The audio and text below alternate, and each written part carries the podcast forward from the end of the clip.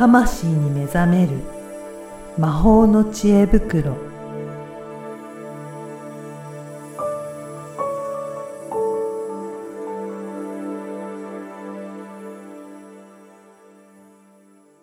こんにちは、小ラボの岡田です。こんにちはリアルスピリチュアリスト橋本由美ですゆみさん、今回もよろしくお願いしよます。ろしくお願いしますはい。今回はどういったお話していただけるでしょうか？はいえっ、と2回続けて山口さんといろいろお話しした中で、そうですね。うん。あの直感について今日はちょっとこう掘り下げるというか広げるというか、そんな回にしようかなと思います。そうそうですね。うん山口さんも結構感覚的にうんいろいろインタビューされてるんだなっていうのもありましたけど、うん。うん。これどうですか？いや、あのー、ゆみさん、なんかその時も、うん。感、あの、直感っていうの、なんか 2, 種類あるっていうふうにもおっしゃってたと思うんですけうんうんど、もう一度そのあたりからいいでしょうか？うん。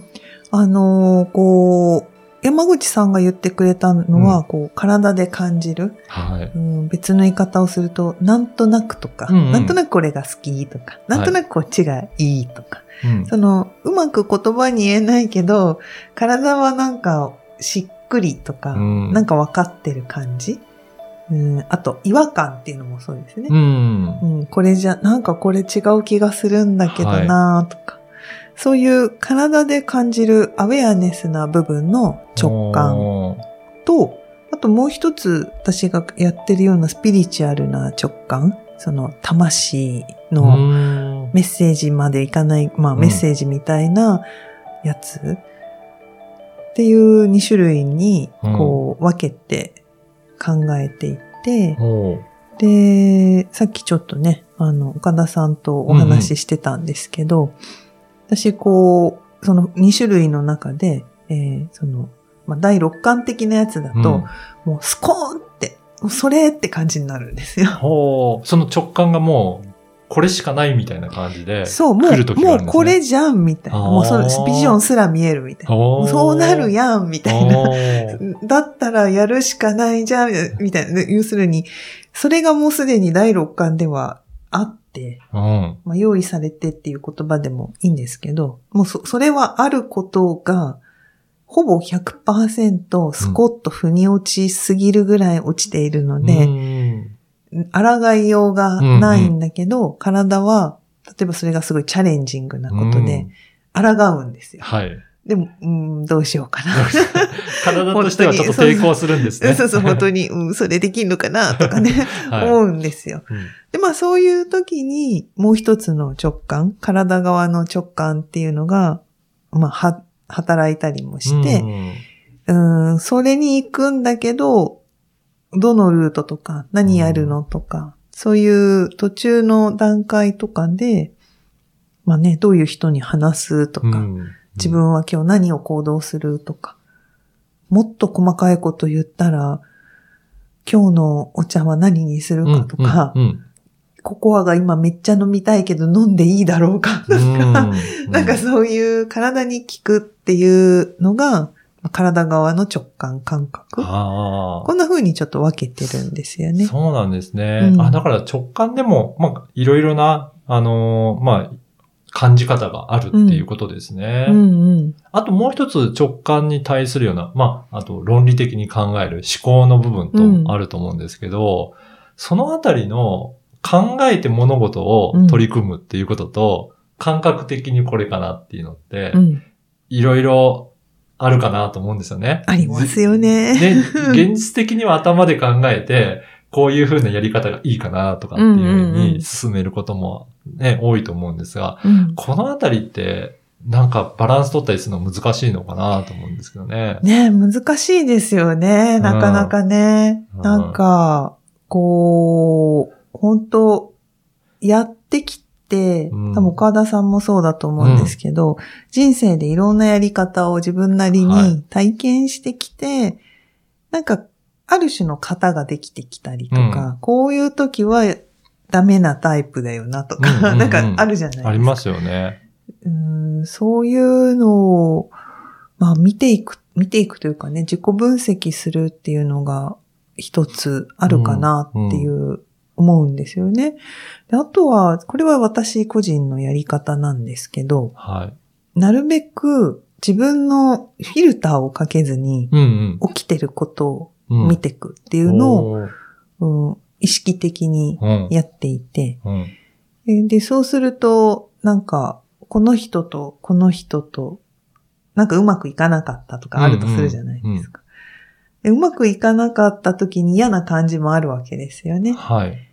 で、嫌な感じの世界だけで、その人たちを見ると、嫌なやつで終わっちゃうわけなんですよ。あの人は私のことを分かってくれないとか、だはい。からそういう感感想が出てくる。で別にそれを、うん蓋するわけじゃなくて、あ、そうなんだなと。うんで、まあちょっと一回引いてみて、うん何がこの三人の中で起きたんだろう。どうしたら良さそうなんだろうっていうのを、こう、ある種、こう、客観視する？うん。こういうことが起きてるんだなと。うんうん。で、それで、ここの部分は私は許せないんだなとか、うん嫌いなんだなとか。んじゃあどうしようかっていうのをこここで見ているから、はい。うーん、なんていうのかな。アドバイスを自分にするような感じになったりとか、あでも人間なのでー、うん。うんうん嫌な感じが強いと、こう、引っ張られるんですよね。その俯瞰、は俯瞰が上だとしたら、ちょっと視点上にするんだとしたら、嫌な感じがこう引っ張り込むわけなんですうんよ。ずるずるずるって。で、そうするとやっぱ客観視できなくて、そういう時はこう体の嫌な感じをちゃんと、うんと、表に出す。別に人に言わなくても自分の中で、あ、これが嫌なんだ、これが嫌なんだ、こうして欲しかったんだっていう、まあ、心理学の手法ですけど、その自己対話と、まあ、それをアウトプットするっていうことをやると、えー体側が一回落ち着くので、はい。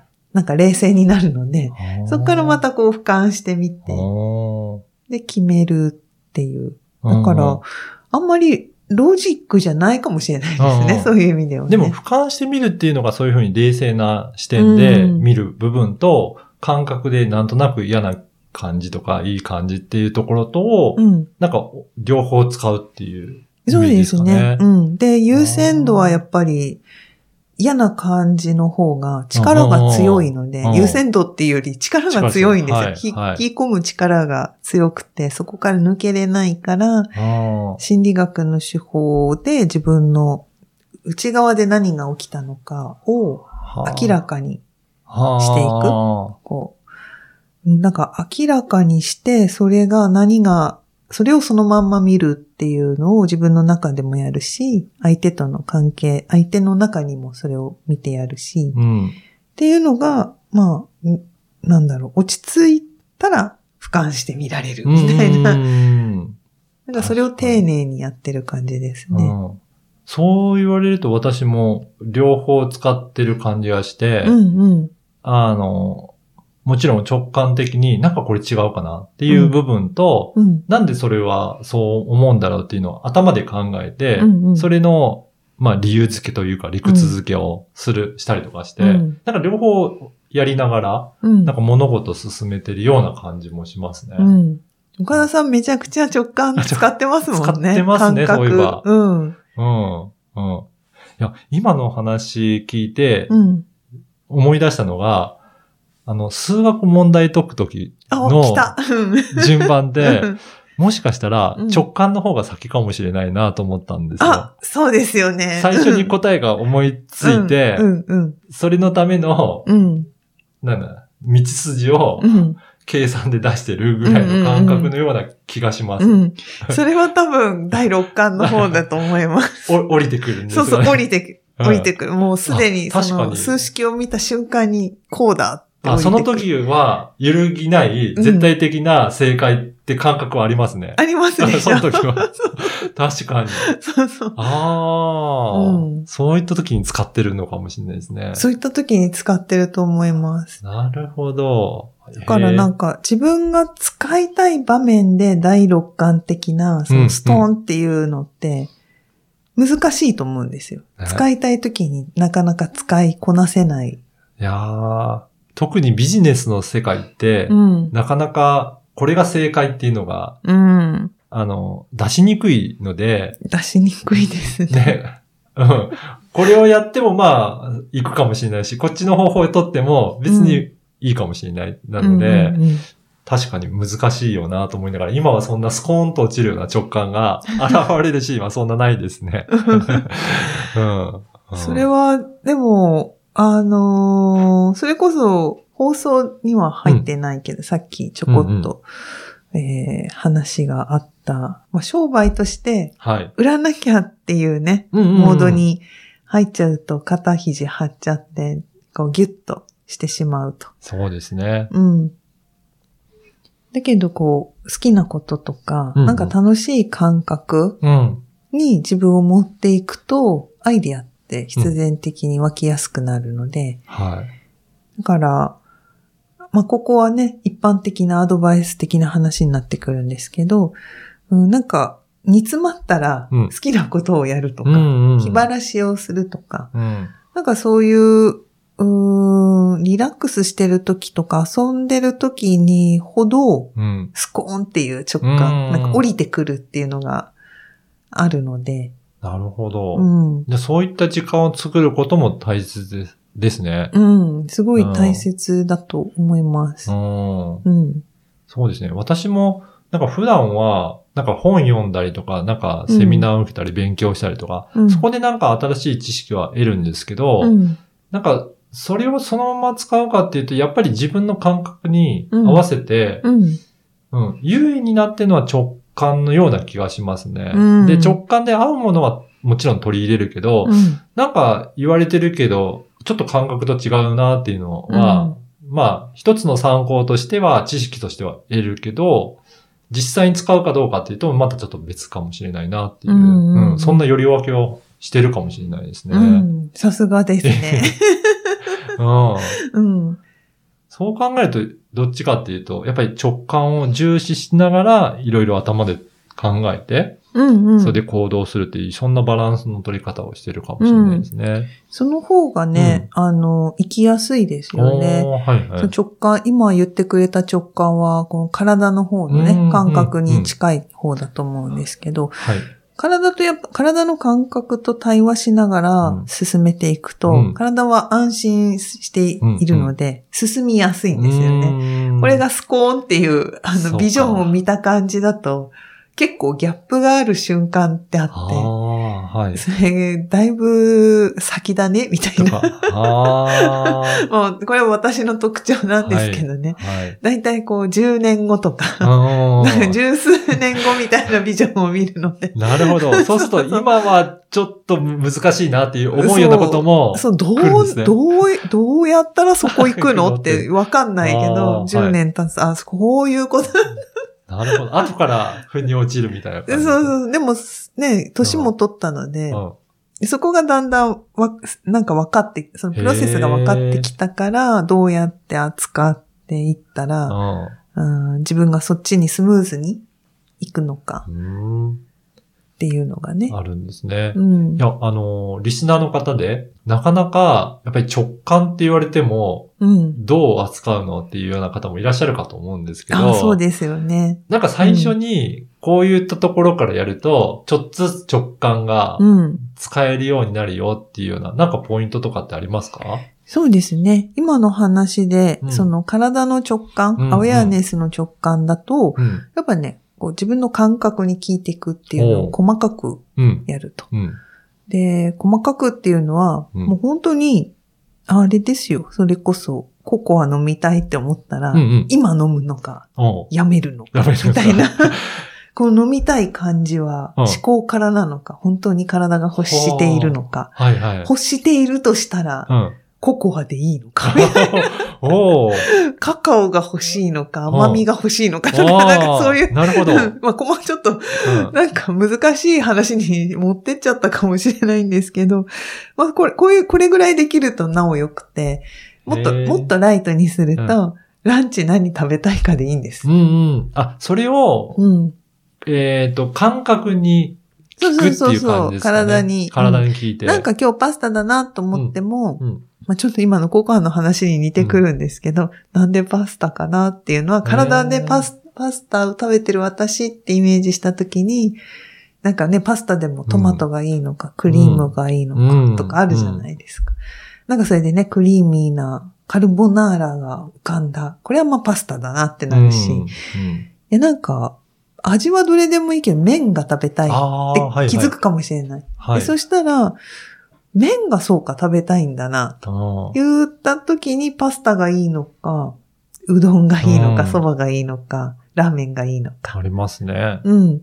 なんか、そのね、体に聞いていくと、そういうふうに教えてくれたりするので、じゃあそこをどれがいいのかなっていうのをなんとなく体に効く感じで、そこで選んでいくと、うんその感覚のやりとりがうん。だんだんできるようになってくるっていうこだんとですかね。だんわかるようになります。うんこれ、最初のわかんない人、迷う人とかね、うん優柔不断でどれ食べようってはい迷う人、ね、は、やっぱ体に聞いて、うん今日の体の調子はどうかなと。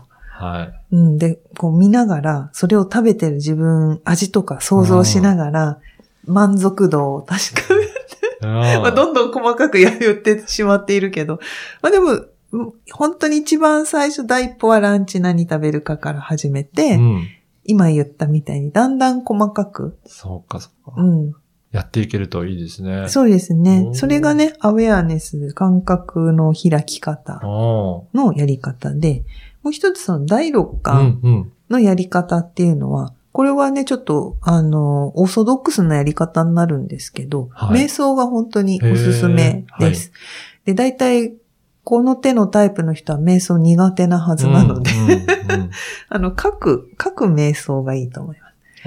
文字を書いていく。そうそうそう、あの、へー15分決めて、うん15分書くって決めて、あの、思っ、頭に浮かんでることを、うん。という手を止めないっていうのが1個。はい。で頭に浮かんでることをひたすら書く。おー15分というタイタイムタイマーの中で。うん。で、まあ、あの、これモーニングノートって言ってね、朝3ページ書くっていうやり方もあるんですけど、まあ、3ページ結構長かったりするので、1時間以上かかったりするケースがあるので、あの、まあ、15 15分だったらね、やりやすいと思いますから、まずペンを持ったら、止めないっていうのが大事で、で、じゃあ書いてくださいって言われた時に、きっと頭の中で、うーん、何を書こうって思ってるはず。うん。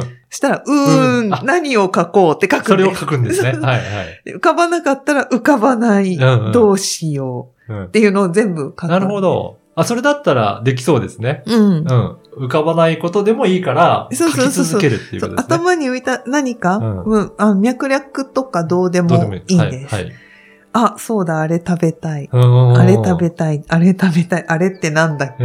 あれ、うん、よくわかんない。あ、そういえば、今度のコンサートかとか言って。はいはい。どんどん飛んでいってもいいんですね。そうそうそう。うんてか、飛んでいくじゃないですか、すよね人の思考って。はい。その飛んでいるのを全部吐き出す目的なんですよ。よ。なるほうんど。。その思考の中で、こう、どんどんね、水みたいに溜まっていっちゃうから、うんうんうんそれをこう、吐き出して流してってあげる。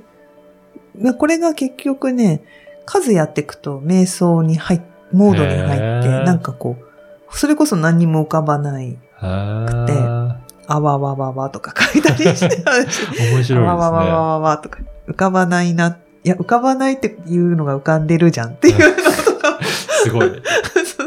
なんかこう、脳内会議を書いて、はいはいで、まあ15分経ったらやめる。うん。まあできる人はね、うん15分、そして間10分か5分か休んで、まあまた15分で、うんうんまあ3セット4セットとかできればいいと思うんですけど、いいと思いますねうんまあ最初はね、1日1回、はい。えっ、と、15分、なんか、まあ15分何時って決めなくても、うんうん。なんかこう、臭、ね、気持ちがクサクサするな、もやもやするな、なんか食べたいな、みたいな、そういうタイミングの時に、ちょっとやってみるかと。やると、結構なんかね、整理がついたりうん、うんうんすっきりしたり。そうですね。うんはい。ぜひ皆さんもこの今日2種類の直感うんのちょっと、えーやり方も教えていただいたので、ぜひ、はいえー復習しながら、えー皆さんも取り組んでいただければなと思います。はい。はい。ゆみさん、今回もありがとうございありました。がとうございました。